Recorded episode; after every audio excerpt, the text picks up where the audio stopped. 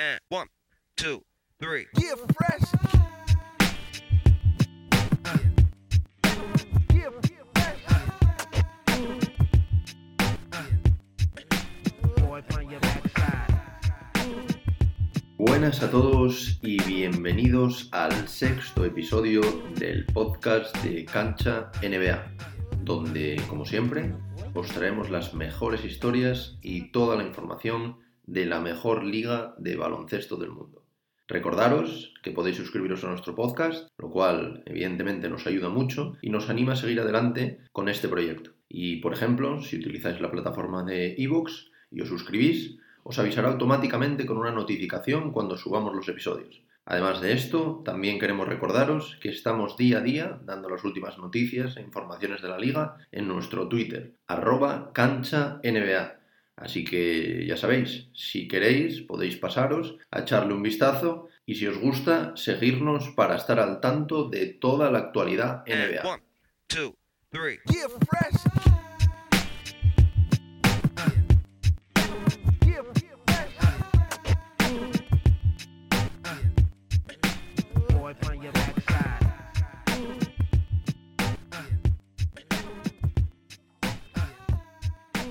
ya habréis visto en el título de este nuevo episodio de nuestro podcast, en esta sexta entrega os traemos un episodio en el que comentaremos todo lo que deberíais saber sobre la agencia libre de este año. Después del pasado episodio, en el que hablamos sobre la ceremonia del draft e incluso hicimos nuestro propio mock draft de las 10 primeras selecciones, por cierto, si no lo habéis escuchado, podéis hacerlo en las distintas plataformas de nuestro podcast, en el episodio 5, pero bueno, hoy venimos aquí para hablaros, para traeros un episodio muy especial en el que realizaremos una breve introducción sobre la agencia libre de la NBA. Explicaremos qué es y en qué consiste. Y además, por supuesto, un análisis de los mejores jugadores que se convierten en agentes libres de cara a este mercado y además también comentaremos los rumores que hemos leído estas semanas y que sitúan a muchos de ellos en las distintas franquicias de la liga. Así que, como siempre, sin más dilación, vamos con el episodio de hoy.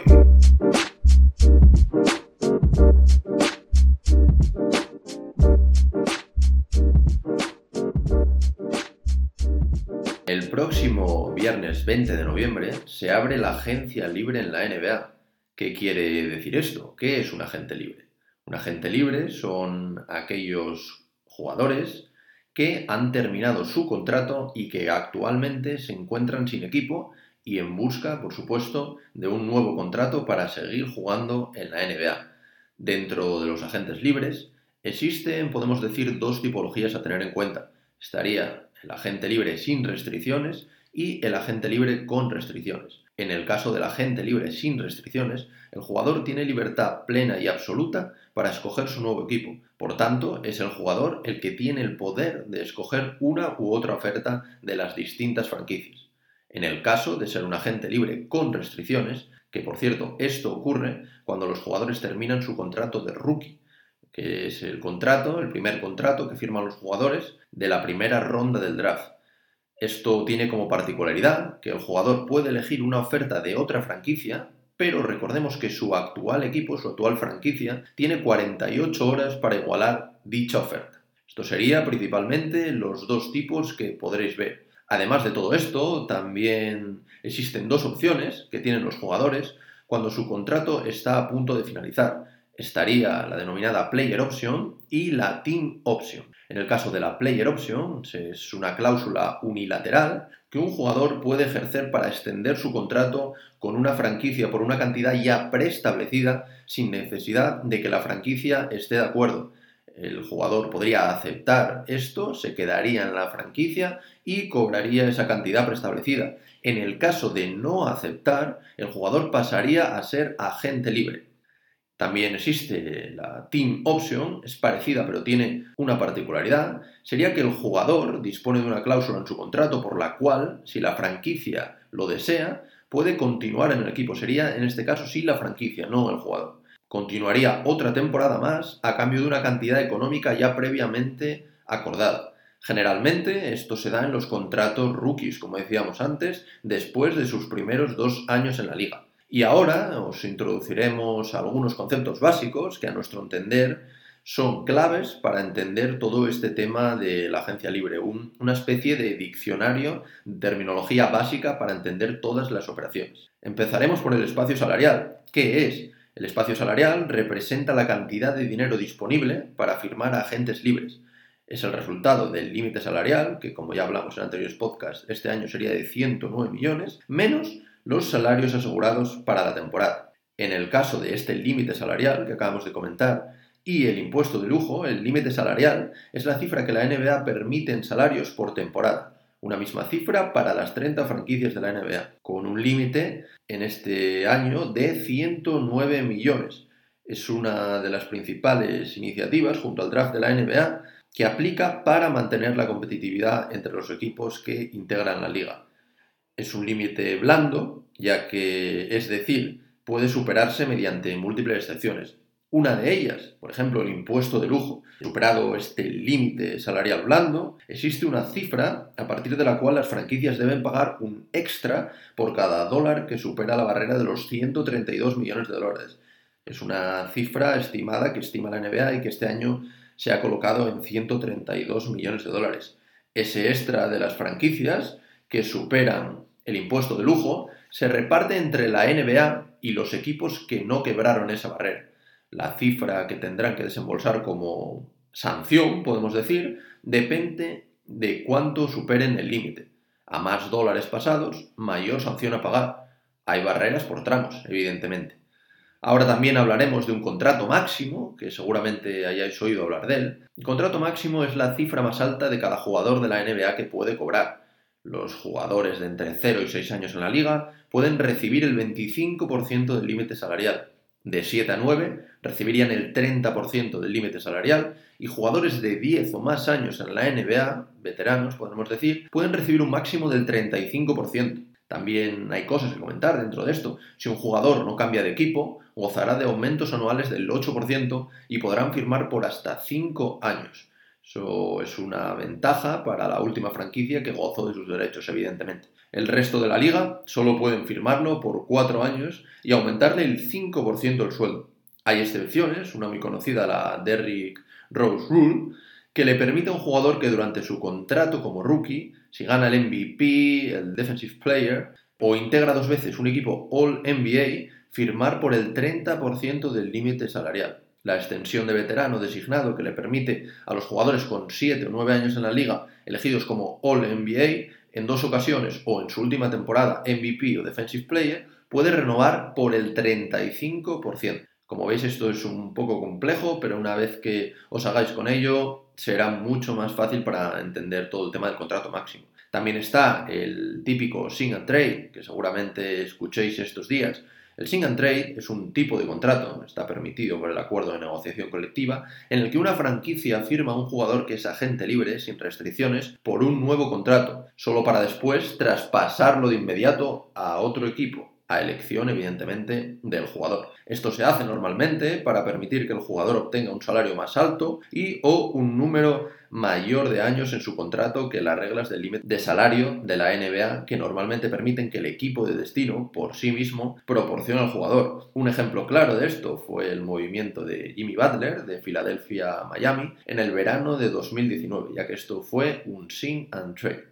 Ahora os hablaremos también del cap hold, que os sonará, el cap hold es una cantidad ficticia que se reserva temporalmente en los salarios de una franquicia cuando un jugador termina contrato. Es directamente proporcional, ya que cuanto más alto sea el salario de este jugador, más alta será la cantidad, evidentemente, de este cap hold. Es una representación de los derechos que guarda ese equipo sobre sus jugadores y evita, evidentemente, que se pueda firmar jugadores con dinero libre hasta que se acabe. Estos cap and holds desaparecen una vez que el jugador haya firmado otro contrato o hasta que la franquicia renuncie a sus derechos sobre este jugador. En cuanto al buyout, es una rescisión de contrato, esto sí que lo habréis oído, de mutuo acuerdo. La diferencia con respecto a un corte o un despido es que el jugador decide perdonarle una parte del dinero restante en su contrato al equipo para convertirse en agente libre, ya que un corte o despido, que también es muy famoso y seguramente lo habréis escuchado, el jugador no renuncia a ese salario, el equipo está obligado a pagarle ese salario. También es interesante comentar el tema de la qualifying offer, sería destinada a los jugadores que terminan su contrato de rookie y un equipo le ofrece un vínculo por un año más y el 125% de su salario. La qualifying offer no quiere decir que el jugador en cuestión jugará en el equipo en la próxima temporada. Simplemente le permite a la franquicia, con ese derecho, igualar cualquier oferta al convertirlo en un agente libre restringido. Y por último, el último término de este breve diccionario que os hemos preparado es el caso de la Stretch Provision, que también habréis oído seguramente, y esto es una opción que permite despedir a un jugador y pagar su sueldo en el doble de años del contrato que restase,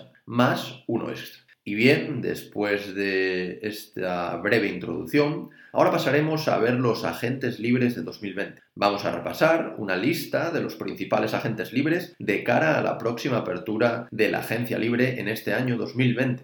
Los veremos según su condición de agente libre, dividiéndolo en cuatro categorías. Primero veremos los que tienen player option, los que tienen team option, los que son restringidos y los que no tienen ningún tipo de restricción. Empezaremos con el tema de la player option. La player option, esto quiere decir que si los jugadores, como dijimos, aceptan su player option, seguirán jugando un último año de contrato y en el caso, como decíamos también, de no aceptar estas condiciones en sus contratos, los jugadores se convertirían automáticamente en agentes libres.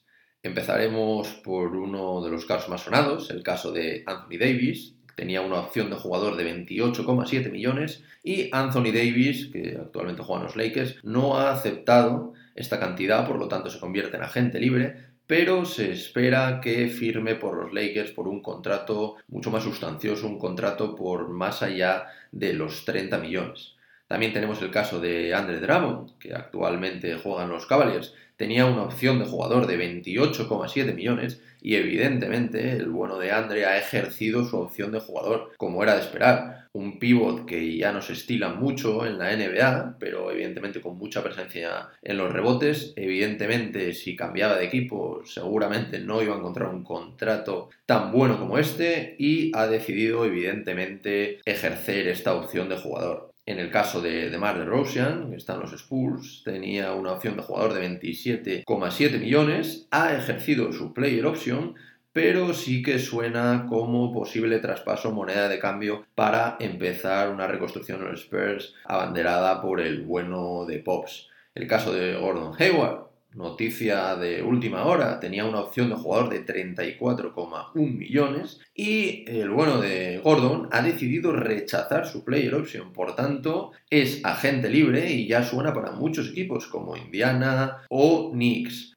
Este caso ha fastidiado mucho a la gente de los Celtics porque ya pasó, por ejemplo, con Irving. Al final la franquicia no se lleva nada. Sin embargo, si Gordon llega a haber firmado esto y luego lo traspasan, evidentemente podrían haber hecho mucho mejor negocio. Ahora pasamos con Mike Conley, el jugador de los Jazz. Tenía una interesantísima player option de 34,5 millones. Evidentemente ni se lo ha pensado. Ha ejercido su opción de jugador aunque según fuentes de los Jazz ha estado muy duditativo, pero un contrato como este es complicado de dejar pasar. Y ahora vamos con Evan Fournier, jugador de los Magic, que ha ejercido su opción de jugador de 17,1 millones. En su caso podemos hablar de que era y sigue siendo un contrato acorde con su aportación, evidentemente, porque la temporada pasada ha sido la mejor de su carrera a nivel ofensivo. El bueno de Fournier ha promediado 18,5 puntos con un 39,9% en triples. Al final su continuidad es una gran noticia para la franquicia de Florida.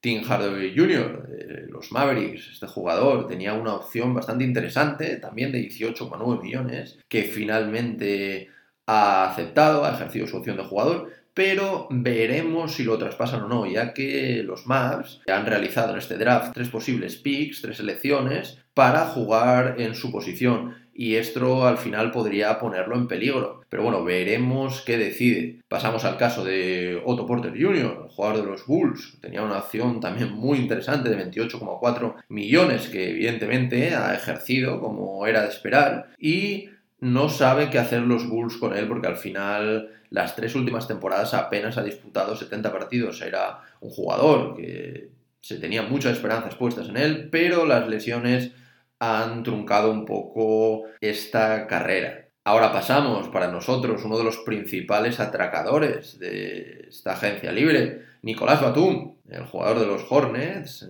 tenía una opción de jugador de 27,1 millones y evidentemente la ha ejercido. Si salía al mercado como agente libre nadie iba a pagarle ese dinero. Se convierte, como decimos, en uno de los principales atracadores de la NBA. Entendamos atracadores por algo positivo, evidentemente. Son jugadores que cobran demasiado en función con lo que están haciendo ahora. Es un contrato increíble para él. Ojo al dato, porque hasta el propio jugador llegó a pedir disculpas en marzo por su bajo rendimiento, así que no es una cosa que digamos nosotros. En el caso de Jeremy Grant, también el jugador de los Nuggets, ha declinado su opción de jugador y en principio va a buscar equipo. Es uno de los principales objetivos y refuerzos que suenan para muchísimos equipos, incluso los contenders.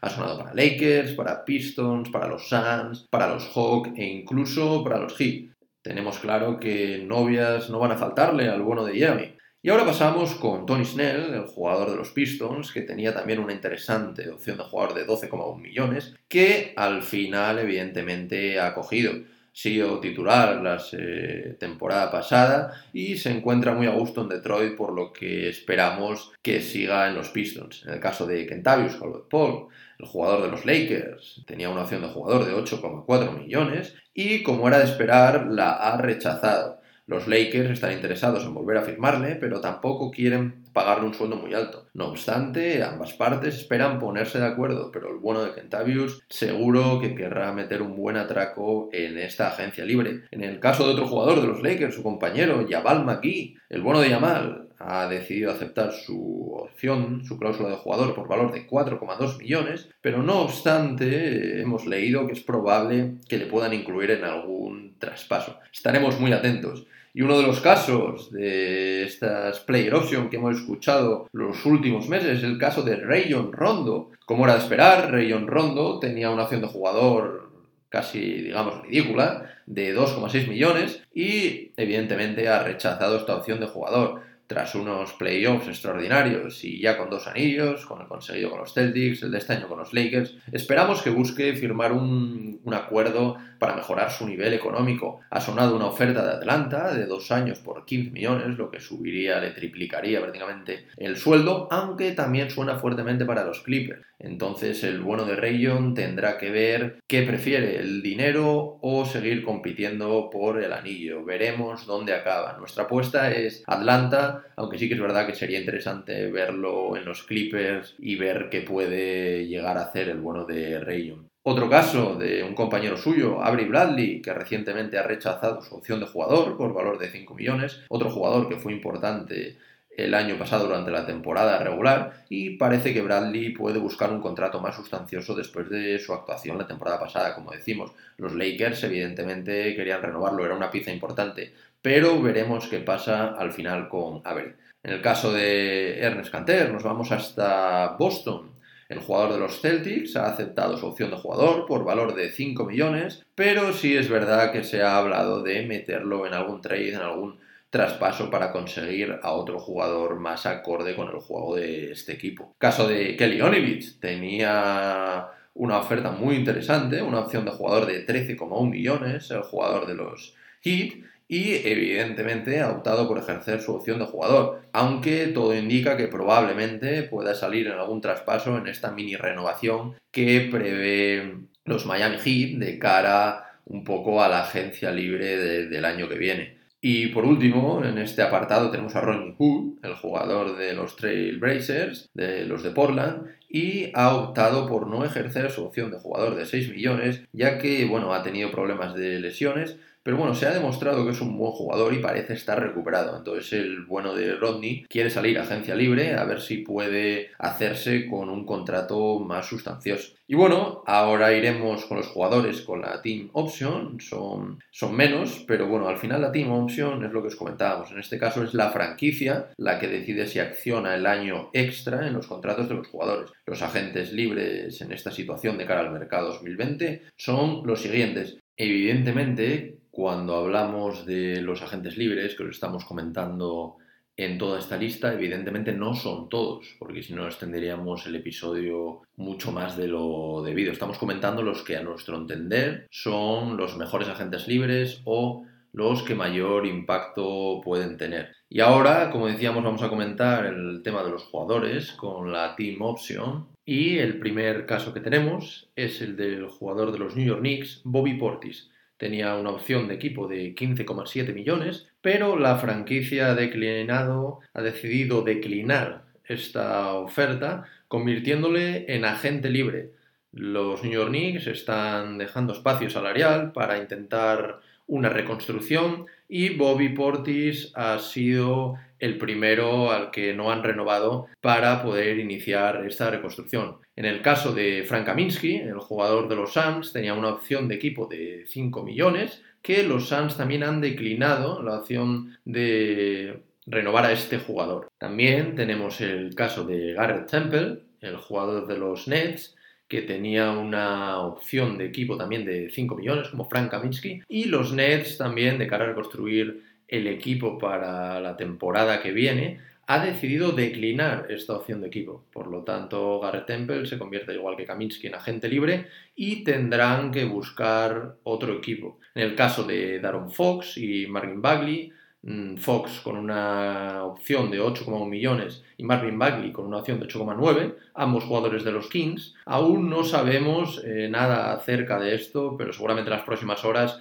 sepamos más acerca de esto. Pero en principio son dos jugadores que interesan a los Kings, que dentro de lo que caben no están cobrando demasiado dinero y seguramente harán todo lo posible para aceptar esta opción. Y bueno, ahora seguidamente pasaremos ya a hablar de los agentes libres eh, que hay restringidos y después los que no tienen restricción, los que están completamente libres para firmar por cualquier equipo. En el caso de los restringidos, como ya dijimos antes, estos jugadores pueden negociar libremente con cualquier franquicia, pero la particularidad que tiene llega porque las organizaciones para las que juegan el último año pueden igualar cualquier oferta en las próximas 48 horas. O sea que al final, si un jugador llega a un acuerdo con un equipo, pero quien tiene la potestad de neutralizar este trato iguala la propuesta, el citado agente libre tendrá que quedarse donde jugó la última temporada. Tal es el caso, por ejemplo, de algunos jóvenes que salen de sus contratos de novato. Y bueno, dentro de este tenemos bastantes nombres ilustres, como el caso, por ejemplo, de Brandon Ingram en los New York Pelicans, que en este caso pues seguramente se queda ahí porque sabemos que es un equipo de construcción, con Sion, con Lonzo, es un equipo muy interesante de cara a este año y seguramente el bueno de Brandon se queda ahí después de hacer una temporada increíble en la que fue el jugador más mejorado de la temporada y además fue su primera participación en el All-Star. Luego tenemos también otra gran estrella, tenemos a Bogdan Bogdanovic de los Sacramento Kings, que como ya sabréis, el tema de Bogdan todavía está en el aire. Se suponía que ya tenían un acuerdo con los Bucks, pero finalmente el jugador se echó atrás. Así que todavía no sabemos nada. El jugador que podía salir, pero ahora mismo realmente no sabemos nada. De hecho, se cree que la NBA va a investigar este traspaso porque se supone que ya estaba hecho, ya estaba anunciado por unos jugadores de los Bucks como Ilyasova, por ejemplo, y al final los Bucks cortaron a Ilyasova, entonces este traspaso no se, no se puede hacer, pero bueno, todo esto viene porque Bogdan dijo que él no quería irse a los Bucks. Entonces veremos cómo evoluciona esto, sin duda puede ser uno de los culebrones de este mercado. Pasamos al siguiente jugador, un jugador también muy interesante, Davis Bertans, de los Washington Wizards. El jugador, como ya sabéis, ya no fue a la burbuja pensando en esta agencia libre, quizás poder lesionarse, y él sabía que había jugado una muy buena temporada y quería pegar un buen palo este año. Entonces está claro que el jugador mm, no quiere seguir en Washington y después de una muy buena temporada, como decíamos, no le faltarán novias seguramente en el mercado. Equipos como Oklahoma, los Suns, Miami e incluso los Hawks se han interesado por él. Veremos dónde acaba el bueno de, Davis, pero sin duda es un refuerzo que podría incluso llegar a algún equipo contender que tenga un poco de espacio salarial. Pero es más complicado. Nosotros, si tuviésemos que apostar por alguien, seguramente apostaríamos por los Hawks. También tenemos a un jugador interesante, a Darío Saric, eh, actualmente jugador de los Phoenix Suns, que es objetivo principal de los Phoenix Suns, por lo que hemos sabido, su renovación pero de momento no se sabe nada y los Suns dicen que es una pieza fundamental y vital en esta segunda unidad, así que veremos. Y el último caso, dentro de estos agentes libres restringidos, es el caso de Chris Dunn, de los Chicago Bulls. Se ha informado que los Bulls no ofrecerán la oferta cualificada y de esta manera planean liberar al jugador. Esto es una noticia que nos ha impactado bastante, puesto que es un muy buen jugador, pero al parecer los Chicago Bulls no cuentan con él. Algunas grandes franquicias, como el caso de los Lakers o los Clippers, están al tanto de todo esto. Podría acabar en una muy buena franquicia, una franquicia contender de cara al año que viene. Y ahora pasamos a los agentes libres sin restricciones.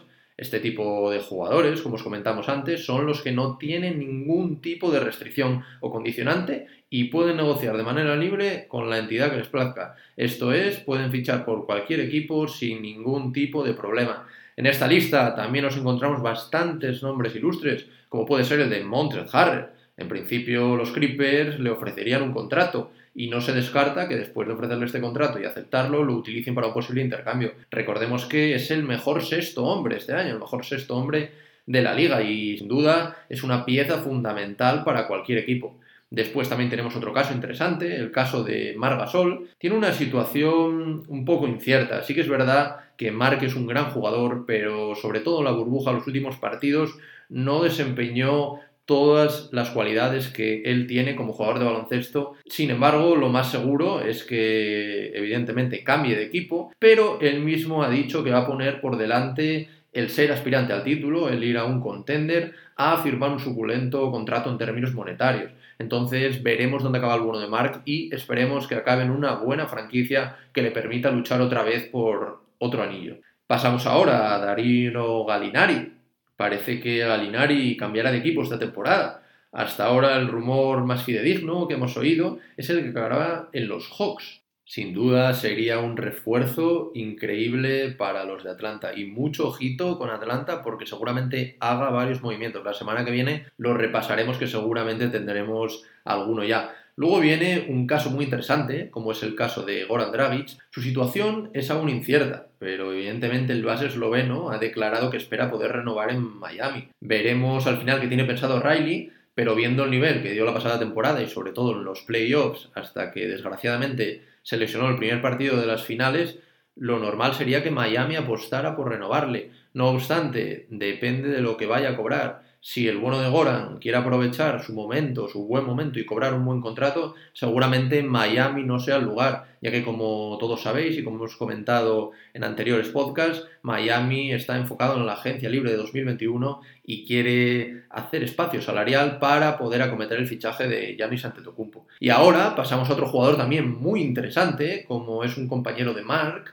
y es Serge Ibaka. Parece claro que Serge no renovará con los de Toronto, al igual que Mark, y buscará otro equipo. Al parecer, Ibaka, como decimos, al igual que su compañero Mark, dará más importancia a unirse a un aspirante que a los temas económicos. Puede ser un esfuerzo tremendo para cualquier contender al final. Lakers, Clippers, Heat, Celtic han sonado prácticamente todos para tener al jugador español de los Toronto Raptors. Como decimos, sería clave en cualquier equipo, sería un refuerzo increíble y muchas franquicias, sobre todo Contender, estarían dispuestos incluso a comprometer un poco más del espacio salarial. Así que veremos, tendrá que ver qué es lo que quiere en cuanto a dinero y ver en qué equipo puede acabar por este montante. Ahora pasamos a otro caso curioso, el de Hassan Whiteside. El actual jugador de Portland entrará a la agencia libre con la clara idea de buscar un contrato muy alto en términos económicos. En este caso es justo lo contrario que el caso de Mark, o en el caso sobre todo de Ibaka, que ha hecho una buena temporada, ya que se habla de que podría llegar a cobrar hasta 17 millones en las previsiones que han hecho los expertos de la NBA. Es un buen jugador, pero bajo nuestro punto de vista es un precio excesivo para su rendimiento en las canchas. Veremos al final quién decide invertir en él, seguramente algún equipo que a lo mejor quiera una reconstrucción, pero 17 millones nos parece un precio excesivo y seguramente el bueno de Hassan el año que viene no esté en un contender. Un caso parecido, aunque bueno, es bastante diferente por el rendimiento dentro de la cancha, es el de Fred Van Vliet. Fred Van Vliet es prácticamente uno de los diamantes de esta agencia libre, si no el mejor, uno de los mejores, sin duda. Y Fred ya lo dijo, él va a buscar firmar un contrato en términos económicos y no tanto firmar por un contender. Él siempre ha dicho que ya ha ganado su anillo y que ahora es hora de cobrar. Así que el bueno de Fred Van Vliet ha sonado muy fuerte, sobre todo para Knicks, y se estima que podría llegar a cobrar unos 20 millones también. En este caso serían merecidos porque estaba dando un rendimiento espectacular, pero sí que es verdad que en este caso va a poner por delante el dinero a el competir. El bueno de Fred ya tiene su anillo y ahora lo que quiere es hacer caja. Y ahora pasamos también a un gran desconocido para muchos de esta agencia libre, como es el caso de Christian Wood. Pero bueno, con el permiso de Fred Van para nosotros es otro de los diamantes en bruto de esta agencia libre. Solo tiene 25 años, recordemos. Y aunque no tenga ese renombre que tiene Van Vliet, al final Christian lo que decimos es un jugador joven, es un jugador que fue undrafted, recordemos, pero que en la temporada promedió 13,1 puntos con un 56,7% de campo y un 38,6 en triples y 6,3 rebotes y una asistencia en tan solo 21,4 minutos de juego en los Pistons. Es un jugador muy interesante, puede ser uno de los pivots más polivalentes y más consistentes de cara al futuro. Va a estar muy cotizado este señor y entre ellos, evidentemente, siempre están los Knicks, que le habían ofrecido ya un contrato al parecer. Pero bueno, veremos dónde acaba. Otro diamante de esta agencia libre, sin duda. Luego pasamos también a una figura interesante, como es la de Jay Crowder, el jugador de los Heat. Parece que podría estar buscando aventuras fuera de Miami. No obstante, como decimos, Riley ya comentó que es una de las principales prioridades de los Heat el renovarle tanto a él como a Goran Dragic, como ya comentamos antes. Está bastante cotizado en el mercado y ha sonado con mucha fuerza para unirse a los Mavs e incluso a los Blazers. Y ahora pasamos a uno de los últimos jugadores de los que vamos a hablar hoy, el caso de Paul Millsap, un jugador muy interesante, jugador veterano que juega en los Nuggets y que pondría a abandonar la franquicia en esta agencia libre. Parece que tiene encima de la mesa una suculenta oferta por parte de los Blazers y como decimos, en un principio los Nuggets no van a igualar esa oferta, es un jugador veterano, es un jugador que quizás no interesa de cara a futuro, a la reconstrucción en la franquicia de Denver. Y ahora pasaremos a los tres últimos casos. Son casos que a pesar de no ser jugadores a lo mejor tan despuntantes, pues sí que nos ha parecido interesante comentar, como puede ser el caso de Derrick Jones Jr. A pesar de su buen rendimiento en Miami, los Miami Heat no quieren comprometer, como decíamos, su futuro firmándole un gran contrato. Aún están decidiendo qué hacer con él, por tanto. Al final, lo que os comentábamos, los Miami Heat no quieren comprometerse porque sin duda van a ir a por Giannis, la próxima agencia libre. Entonces no saben si firmarle, si no firmarle, si firmarle quizás y luego traspasarle, dejarle libre. Aún están decidiéndolo. Es una de las muchas incógnitas, como decimos, que tiene Miami con todos sus agentes libres, como ya os hemos comentado.